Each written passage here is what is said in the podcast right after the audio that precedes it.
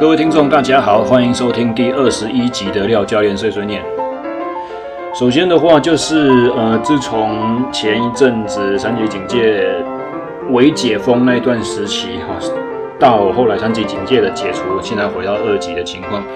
呃，政府对于健身教练业的规范啊，我刚开始还在三级的期间呢，它是要求严格的要求教练们，呃，每个礼拜要做一次快筛的。筛检，而且呢，呃，上课的时候必须全程佩戴护目镜或面罩，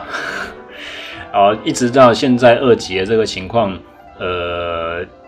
这方面就比较没有很明确的指示了。那目前部分的有一些健身业者呢，是自动自发的延续这个规范，再继续进行。呃，可想而知的话，对于教练的教学是产生了相当大的不便。那另外一个的话，就是说健身场馆哦，场馆的使用者他还是必须要全程戴口罩的。呃，所以当然有一些其他的同业，譬如说像游泳池的话，这个就状况之惨，我们就不用再讲了，就是很多很多的抱怨，很多的呃，鱼池按下不表。那主要是讲一些我的观察啦。首先，可以开始回到健身房教课之后啊，今天八月十五号，呃，到目前为止啦，在我有教课的健身房，我所做的观察，呃，人数的回流大概都是三级之前的三分之二到二分之一而已，也就是说，依然还没有恢复到之前的这种情况。那么上教练课的人呢？嚯，少了很多，少非常非常多。我之前就是在一个地方在上课的时候，有时候看到会四五组以上的私人教练在进行教课，现在几乎同一时间有两组就差不多了。通常都是一组到两组。然后教练的客源呢，包含我自己的和我所询问的几个认识的朋友。大概都差不多五分之一到三分之一的上课时数而已，就是疫情开始之前。这边讲就是我所有的好朋友都这样子啊，所以不是廖教练上课功夫太差，学生不愿意回归啊。所以为什么会有这样子的差别？为什么自主训练的人已经回来超过一半了，但是上教练课的人还是没有那么多？我自己个人的猜想啊，就是说。自主训练的人呢，一方面他会自己练，就是因为他的训练动机本来就比较高，然后再来的话，他可能对于健身的这种呃动作的掌握啦，一些知识的理解也比较充足啊，所以他一方面有动机，另外一方面又有方法，所以他回归就变成是很正常的一件事情。那另外一方面来讲的话呢，上教练课的学生们可能是属于收入比较高的一个族群。我们客观来讲是这样子，因为毕竟教练课很贵嘛。那收入比较高的族群呢，可能他们在健康意识来讲就是比较保守啊，比较觉得说自己的呃受疫情威胁的这种身家啦，或者说自己的呃健康状况，评估之下，他们觉得说回归健身房还是一个相当大的风险，因此选择暂时不回来。哦，这个是我个人的一个猜测啦。不过。说实在的，从去年二零一零年的年初啊，这个武汉肺炎的疫情刚爆发，那个时候大家不知道记不记得，我在录那个春节啊，春节特辑的时候，农历春节的时候，我就已经提到过运动对于免疫系统的一些影响了哦。然后再来就是三级警戒刚开始的时候，我有特别录了一集说居家自主训练要怎么做。那那个时候。这两集节目都有讲到一个重要的观念，就是说，适度的轻到中强度训练可以提升你的自体免疫能力哦。所以在运动强身和预防染疫的这个风险中间，要怎么达到一个权衡，是一个非常微妙的掌握。那我们讲坦白话，台湾的确诊人数一直以来跟世界各地相比是相对比较低的。所以你在台湾要进行体能的训练，要做健身，要透过健身去改善你的生活习惯，改善你的健康程度的话，所需要承担的风险，在全世界来讲是非常非常的低。呃，不以健身房来说的话，如果各位如能够回归到户外的运动，尤其是在有太阳的、有太阳光曝晒的这个情况之下的运动，通风良好，然后你不是群聚，你是比较属于个人形式的这种运动的话，它会是有非常大的帮助的啊。之前也也讲过，就是说，其实我们的国民健康署啦，或者是我们的卫生署，在于防疫这个工作上面有一个。实在，我们讲坦白话，非常不称职的地方，就是他们没有去呼吁健康生活习惯的重要性，哦，没有没有去强调大家就是说提升自己的呃生活品质，提升自己的健康水准，透过运动的刺激来去怎样改善你的肥胖，改善你的三高和慢性疾病的这些状况的这个对于抗疫的重要性，非常非常少，几乎完全没有。那如果这个疾病是新开始的，哦，有一点像我们十几年前那次的 SARS 一样，大家对它还掌握度不高，搞不清楚状况的话，不做这些呼吁，可能还是明智的。哦，毕毕竟当年的 SARS 有一个很特殊的情况，有点像我们现在在打疫苗一样，免疫力系统、免疫系统越强健的人，对于当时的 SARS 反应会越剧烈会越极端哦，肺部浸润啊，什么这些症状会更明显，死也更快。但是现在的 COVID 不一样，反过来，你越身强体壮的人染到了这个疾病之后，其实重症的比率相对是越低的，甚至是呃，在欧美这些职业运动很兴盛的国家，也常常发现到说，有一些球员啊，有一些运动选手在快筛之后才发现说，哎呦，我怎么竟然有抗体？我怎么竟然有病毒？原来我已经染过了这个这个情况，所以身体越强健，对于新冠肺炎、对于武汉肺炎这个病毒的抵抗力是越强的。那我们之前都一直批评政府，很多人喜欢批评政府说啊，超前部署怎样怎样怎样。在这个方面，我就可以去很客观的说一句，国外的经验真的都已经帮我们超前部署了。在全世界大流行，台湾的每日确诊人数还是在零的个位数的这个期间的时候呢，其实 run 了大概一整年左右，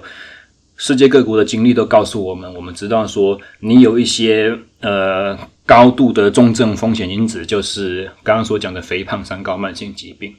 所以，如果我们可以把整个人口的健康状态远离这个风险因子的话，对于疾病的抵抗力会是非常强的，更不用说它本来就是健康生活需要去顾到的一个环节嘛。我们如果不讲这个疾病的话，可是一直以来，我们的政府、我们的国民健康署、我们的卫生署、疾病管制局，并没有去把健康生活，并没有把主动提升自我免疫力，并没有把呃运动改善免疫系统活性的这件事情。去广为宣传，当然啦，为什么会这样子想？因为就像我在刚刚所提到那两期节目里面也说过了，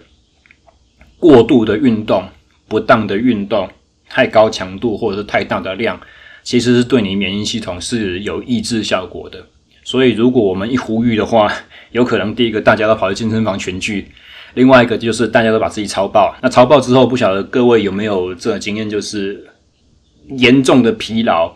长时间的大量训练，或者是一场特别严苛的赛事结束之后呢，你就大大感冒。如果有这个经验的话，那个就是身体承受了太大的运动负荷，以至于免疫系统下降，这个呃很铁的证据嘛，铁铁证如山的感觉。那我记得，我想起很早之前，我在帮一个欧洲职业车队，他们来自行车环台赛的那个。赛事，我去帮他们当按摩师的这个资源工作经验。当我们结束一个比赛，要搭车移师到下一站的饭店，当日的住宿点和下一站起点呢，就是移师到饭店之前那一趟车程啊。然后环台赛那个时候都是三月多，有时候已经天气晴朗的话就已经很炎热了。司机会想要帮他们开冷气，然后那个欧洲选手都说不要开冷气，不要开冷气，我们都开窗户就好，吹自然风。所以在职业运动圈子，尤其是欧陆的选手，他们都有这种很明显、呃很明确的概念。你也许可以说他是迷信呐，就是说不想吹冷气。他们也许会以为冷气本身是一个治病的感染源，但是确实，如果在你比完一场高强度比赛之后，呃，能够维持空气的流通，不是。不是气温的问题，不是气温本身的问题，而是空气有没有流通的问题。哦，你如果开空调的话，你就是变成一个，因为冷冷冷风不想外泄嘛，所以你就会变成一个密闭空间。那呃，上呼吸道的感染的风险就会大增，俗称的感冒了。那如果我们是空气流通的话，感冒的几率当然就下降。所以根据经验，我们都知道这些事情。我这个是有一点题外话，就是说过度运动来讲。你的健康哦，你的免疫力系统会被抑制，所以因为有这些保守性的考量吧，所以也许政府单位抱持着一个不多做就不会错这种想法，呃，就背后隐含的意思就是说，他害怕说，万一我讲了，然后整个流行、整个确诊人数又忽然一口气压起来的话。那个这件整件事情的责任就是栽在我头上，这样子很可惜啦。但是没办法，讲这个公道话，说说实在的，不是为了我们教练业自己的收入哦。你看我刚刚所在宣称的就是说，你应该多去户外运动，不是叫你多回来上教练课。这你出去户外运动哦，你自己的运动收获是你的，跟收钱上教练课的教练们无关哦。但是其实。说个真话，以廖教练个人的例子来讲，我在这个降级为二级之后，第一批回来上课的学生，其中有一位非常特殊，她是一个七十几岁的退休教师，一个老太太。然后，如果概念上来讲的话，大家都会认为她是 COVID，如果染疫的话，重症风险非常高的个案嘛，对不对？但是为什么他反而回来运动训练的这种动机是非常强的？因为他刚开始跟我练的时候啊，那个时候他有骨质疏松症，然后有一些我自己相处下来了，我的观察有一些初期失智的症状，然后平衡感很差，手脚不灵活，柔软度不行，然后力量衰退，当然是不用讲了。那我刚刚说观察到可能有出奇失智症状，就是因为我在上课过程中在做一些动作示范，或者是说哦，你转左边转右边哦，你看我做什么，等一下你要做什么，我发现他的理解力是有一点差的，我是有有的时候会没办法，没有办法在第一时间了解我的言语指导和我的示示范动作，他会没办法模仿，或者是说呃可能。一个 circle 三个动作下来的话，我们先熟悉的形式还没有正式操作，就是说，呃，休息时间都还没有严格律定之前，我就是先熟悉一个三次示范完，示范第三个动作之后，好，我们 circle 要开始的时候，他会很疑惑跟我说：“哎，刚才第一个是什么？”就是短期记忆缺损这个情况。训练之后得到了非常非常明显的改善。当然，骨质疏松的这个问题，它是一个慢性疾病，所以这位老师他还没有回去医院做定期的追踪，状况有没有确实的改善，我们不得而知。哦，但是整个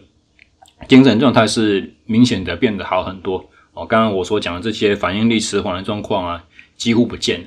然后再来的话，就是行动力。哦，刚开始他在跟我上课的时候，我们第一堂课我会让他跑步机用走的，我那时速刚开始要用三。然后慢慢的加到四，哦，四的时候就已经有点喘了，再加一两趴坡度而已。那如果到四点五的时候啊，跑步机跑带速度到了四点五每每小时四点五公里时速的时候，他就已经会觉得说害怕，会觉得说太快，手一定要抓着那个前面的握把不放。那用七跑三十秒的话，他只能跑三十秒，然后就一定要停下来这种程度。现在他的上课。来的时候自己会跳上跑步机去热身，而且会直接跑七，会跑一分钟，会跑三趟以上的这种程度。然后握力啦、姿态啦，然后一些柔软度、平衡能力，全部都明显的改善。所以像这样子的 case 的话，他们会明显发现说，哦，其实运动的负荷对我的健康有这么多的正面效果，他就会非常乐意的去呃把。感染疾病的风险放在第二顺位的考量。当然，因为他的年纪的关系嘛，他也先打过疫苗了。这个可能是其很多想要回归健身房健的健身族群的另外一个考量点。不过，这是一个例子，就是告诉我们说，其实运动可以带来给你的这种健康上面的注意呢，至少在台湾来讲，我个人认为啦，远远高过于我们感染到这个疾病的风险之上。啊，以一个机会成本的概念，其实是很很建议、很鼓励大家可以重新投入到运动中。啊，再次强调，这个运动可以不是健身房。啊，如果你对于健身房的密闭空间的这种风险是有疑虑的话，多多去户外走走。呃，包含连晒到太阳也是一件很重要的事情。为什么？因为太阳的紫外线有助于人体去合成维生素 D。那维生素 D 不只是对骨头的健康有重要的贡献，其实它对人体的免疫系统功能健全，呃，我要讲什么？功能健全也有非常重要的意义哦。不要以为台湾是亚热带国家，所以太阳都晒得很多，我们一定不会缺。呃，不瞒各位讲，以我最近呢，我自己最近因为少出门上课的这个情况。我也发现说奇怪，三界警戒都待在家，吃饱睡好，然后有规律运动。为什么我感觉同样的运动之后结束之后，我的恢复速度都变慢？就算睡觉，每个每天睡八九个小时、十个小时，夸张一点，都恢复不回来的这种感觉。那后来呢？前几个礼拜吧。我去超商采买的时候啊，买民生用品的时候，我就顺道买了一罐维生素 D 和可能一些钙啊、镁啊、锌、铜这些的综合的东西。那那个维生素 D 的话是，呃，每日它的每一克剂量是每日建呃建议摄取量的百分之百这样子。很奇怪，吃了那一罐之后，我前面所讲的那些就是训练之后恢复速度的问题也。一些小酸小痛的这个状况也都改善了，所以很明显就是说，你看，就像我这种要骑摩托车全台北市到处跑，太阳一般来讲，大家概念上觉得说晒太阳也不会晒到，也不会少晒到这种情况。诶，维生素 D 其实对我来讲也很重要，我也会缺乏，诶，所以如果我可以有摄取这种重要的营养素的话。对我的免疫系统的健全度就很重要。然后，为什么我刚才讲的是恢复呢？你看看，大家在讲发炎的时候，不是都会提到一个概念吗？就是说，人体的免疫系统同时肩负着抵抗疾病和促进训练之后身体恢复的第一道第一道程序吗？所以，体能负荷之后的恢复速度和你免疫系统的健全程度，我们是可以把它画上。应该不应该说画上等号了，但是说我们可以去把它当做是一个指标吧，啊，就是说一个重要性的指标。所以啊，再次强调，可以的话多出去户外走一走吧。哦，低强度、中强度，刚好现在在户外还是强制必须要戴着口罩吧。你要骑脚踏车，你要跑步，你也不可能喘到多多凄惨的程度，因为就戴不住啊。所以先天自然的。倾向就是你一定会是低中强度的这种运动，那对于免疫系统的健全有非常好的这个帮助。大家一定要多运动。那讲到这个的话，刚好也聊到另外一个很好玩的事情，就是最近才这两天的事情而已。我有一个前同事，哦，之前他就是我们同业嘛，一样当教练的。然后之前他在我们一起上班的期间呢，他就会自掏腰包来跟我上课。去跟我学一些东西。那结束之后呢，我们偶尔也会，就是因为他蛮好学的，就很喜欢跟我上课这样子。然后他也觉得说我上课的内容比一般的所谓的练健身健美的教练所能够教给他的不太一样。那最近他就是有有又想跟我约啊，结果因为他现在有正职工作，重新去了一家新的公司去当一家员工。那我们两个时间就凑不太拢，因为我我现在课也变少了。所以我能够去特殊健呃特定健身房离他家近的地方的那种时间趟数也变少，而且时间凑不起来，所以他就说呃问我说，那能不能跟你用买课表的方式，你开课表给我，我我照练，我付钱给你。然后一问之下需求是什么呢？是需要减脂是是想要让自己瘦一点，健康的瘦一点。然后我就问他说，其实我也没有问了，我就直接跟他讲，减脂哦，不用开课表了，你就每个礼拜三次，每次三分钟的心肺你要去做，这样就好了。要下这个扎实的基本功夫，其他的多的花俏的东西哦都不需要。你真的要减脂的话，太简单了，这不需要上到教练课，也不需要设计动作给你做。然后他就有点回我说，因为现在他的老板对他们的术科的操作蛮严格的，所以员工内训的时候都把他们操得很凶。他的意思就是说，也许没有办法去。花时间找到时间或体力去做这些心肺课表的这个这个意思啦，所以就问我说：“那工具的话，来工具可以使用什么？可以用风扇车吗？就是那个 assault bike 那种手拉脚踩，然后一个很大的电风扇在很大的风扇在前面转的那种。”嘿，大家猜想我的回答是什么？理论上啊，心肺耐力的东西呢，你用任何。只要它阻力不会太强的话，不是重量训练类的那种阻力啊，只要阻力特性不会太高，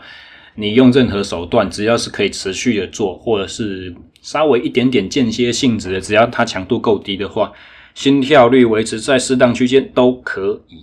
所以任何形式都可以，风扇车也没有什么不行，对不对？哦，但是风扇车绝大多数人会想的应用方式是什么？就是冲啊，因为用力冲很超啊，很爽啊，所以就是会拿来做高强度间歇哦。尤其是有一些厂牌的那种风扇车，它的那个前面那个仪表板，它还把标准的塔塔巴塔 protocol 冲十秒，呃，冲二十秒休息十秒，连续八趟的这种 protocol 就直接写定在那个码表里面了哦。所以我会听到风扇车，我心想说，一定是想要做间歇。果然，他下一句话就问我说：“可以用间歇的方式替代吗？” 那我就跟他讲说，不行，为什么不行？高强度和低强度是两种不同的刺激方式，他们对于你体能的改善有呃两个不同的重要呃有两个不同的重要功能，然后这两个功能彼此之间呢无法互相替代，再加上。我刚刚所叙述的，他目前的工作就是要求他做很多的高强度了。那你一定要需要相对的，必须要有另外一个稳态的低强度的身体负荷进来，才能够这两段能够平衡嘛。所以我就要跟他说，不行，彼此是没有办法替代的。你高强度的训练效果无法提供低强度训练能带给你的好处，所以一定要做。那其实。我们换个角度想啦，每个礼拜每个礼拜三次，一次三十分钟，总共花时间需要多少？就一个半小时而已嘛，对不对？那大家在想，一堂教练课要花多少时间？一堂完整的教练课一定是一个小时以上。那你如果每个礼拜上一次教练课的时间，你安排了出来，各位试想。拆分成三次零碎的空档，做三次的三十分钟，会是个问题吗？应该其实不会啊，所以其实这个选择中间掺杂了一些个人意愿的这种成分在里面。好，所以我就跟他讲说，这你那个训练强度啊，区间怎么选择，我心跳率要怎么做，然后形式要怎么做。我们之前在同一间公司的时候，那个教练部内训呢，我全部都有教你们。你就是依据那些啊方方法的话，也是一样啊，依依据那些的那个工具去做选择，很单纯，只是需要下一点功夫，只是需要你一点点耐心而已。所以大家。从这个例子里面，可不可以了解到一个很基本的概念？就是说，有时候正确的运动方式，它并不花俏，它并不难，它只需要一个客观而且理智的声音告诉你说：“你该这样做。”你不要去做你比较想做那些。我我来跟你讲，这个对你来讲才重要。哦，所以即便是在教练业当，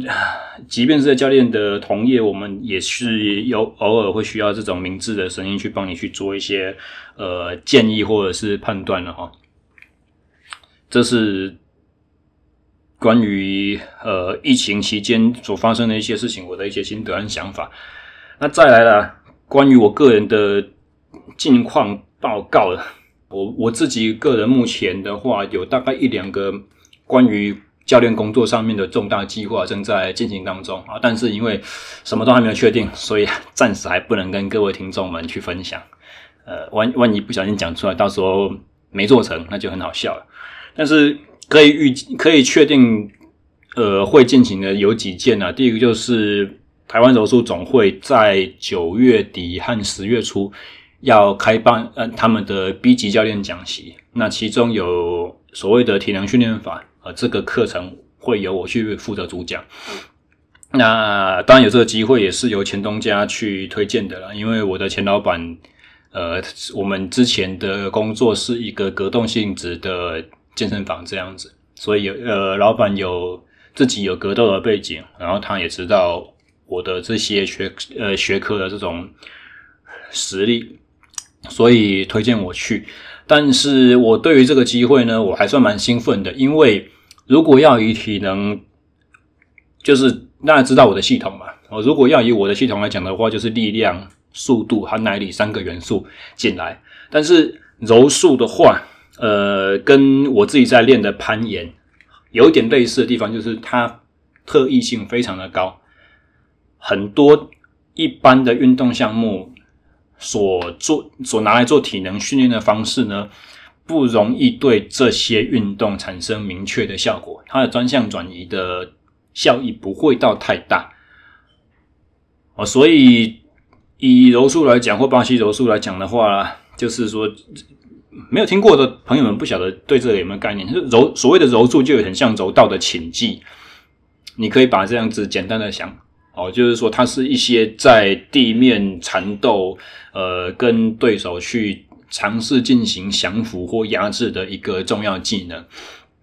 所以，基本上它会需要滚来滚去，它会需要很近距离的接触。然后，它的主要的判胜的方式不是用打击，哦，当然是这跟你你比是哪一个规则的柔术有关了。但总之呢，像我刚才所讲的一样，这是一个很特殊的运动，不容易教得好，不容易讲得好。那你用很理论性质的课程去跟人家说的时候呢，也许不会很有办法让这些教练们得到很好的共鸣啊。所以这是一个非常特殊的挑战，我也对这种难度比较高挑战呢感到特别的兴奋。啊，所以接下来的话，我会看很多的柔术比赛。虽然我自己很喜欢中华格斗，但是毕竟踢打啦，我稍微有在做啊，柔术哈真的是没练过，所以还是要多看柔术比赛，多对于柔术有更多的了解，才有办法去从。听众的角度啊，从学生的角度去做好的切入，这样子，这个是其中第一个。然后第二个的话，就是两年一届的全国运动会，十月又要办了啊，一百一十年的全运会。那这一次的话呢，其实两年前的一百零八年那一届，我也有就是协助台北市代表队的工作，我去担任他们的助理教练的这个职务。所以今年的话也是一样。那今年。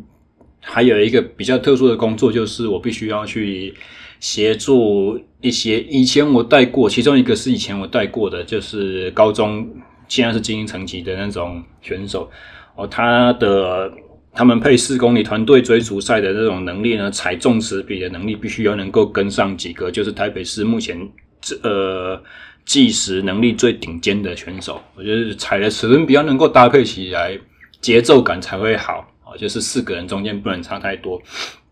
要跑出漂亮的成绩才有机会这样子。那怎么透过激励训练？哦，我们就是在业界当教练嘛，什么不会做做重量训练最会。那怎么透过适当的激励训练，在这短短的期间，你看现在已经八月中了，十月中就要比赛，所以只有两个月的时间，要能够让他去踩得动重尺。什么叫重尺？啊，打个比方，呃。选拔赛他所使用的尺比是五十一比十四，目标在比赛当天要用到五十六比十四，有在骑脚踏车的朋友你们，你有骑过五十六尺的大盘吗？五十六诶，所以这个这一跳就是好几个等级的这种差距哦。有没有可能做得到？当然要全力的去做了，所以这也是一个我非常兴奋的这种工作重点。那再来的话，还有就是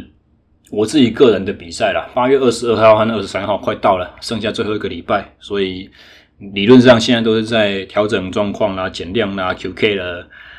哦，全国锦标赛会在台中的清水自由车场。那我个人的目标是因为前阵子嘛。没工作嘛，宅在家，所以就是一天到晚就踩训练台。今年的我的体能算跟过去的一两年比起来，准备的还算不错了。前面的一两年都是有比赛必须要比，所以临时抱佛脚跟一下。今年又比较全面一点点啊，所以今年我的一个个人目标是争先赛的资格赛，就是那个两百俯冲。动态起跑的两百助跑计时那个项目，我希望能够破自己的生涯最佳纪录啊！因为这次运气也不错，在台中清水自由车场那个木头跑道会比较顺哦，所以我希望能够破十一秒一九这个生生涯最佳成绩。那还有比较特殊就是这一场我要去，我也要去跟人家配。四公里团队追逐赛的，第一次要用休息把在场地上面跟队友轮车，想起来就很可怕。所以这个是祝我幸福啦，就是这样子。呃，在这个过程中呢，当然也要感谢一些朋友们的支持。当然，最重要的其中一个就是我们的车队 SBDI 车队的赞助商 Digiride 瑞德哦，它是一个碳纤维的厂商。有在看我 IG 的朋友们，相信也有看到我最近 po 的一篇文了。刚结束的东京奥运啊，DigiR 这个品牌，它是很多很多金牌国家队伍的器材供应商，是供应商哦，人家来跟他买东西哦。啊，所以在全球最高等级赛事，他们已经拿到了这么好的成绩，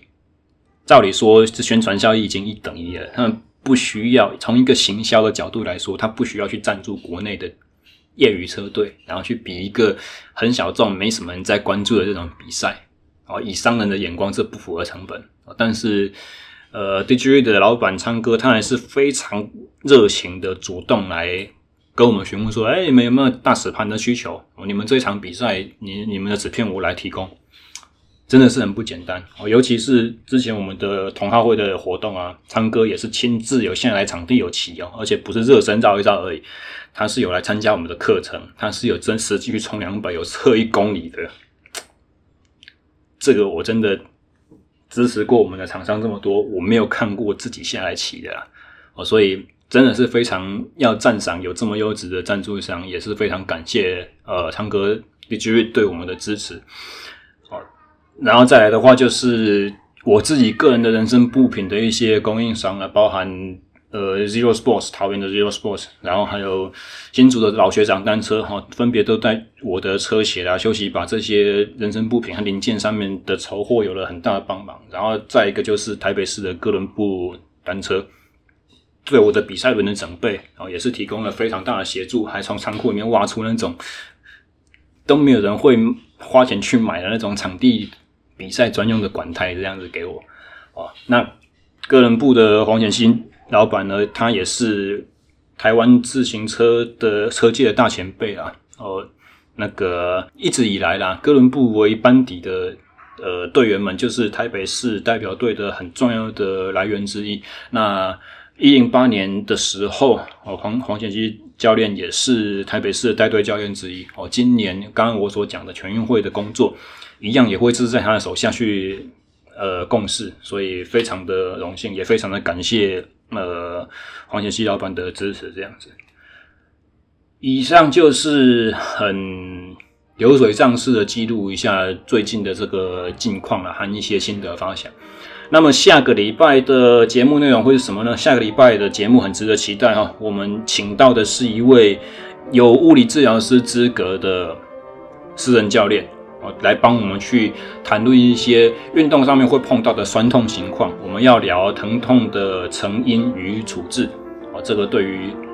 健身爱好者来讲的话，当然是必听。没有任何人训练是不酸不痛的。如果有的话，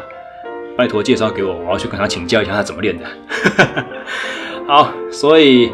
呃，因为节目后置的原因呢、啊，需要花蛮多的时间和心力，所以请原谅我，这一集已经录好了，但是没有办法在这个礼拜上线，我还还要一些时间去慢慢去好去把它做成从粗糙的原始档案变成是值得上架的完成品这样子。所以再给我一个礼拜时间，然后呃下个礼拜节目在听的时候呢，同时我也是在场上奔跑的时候了，所以请大家祝我顺利。以上就是本集的全部内容，我们下周再见，拜拜。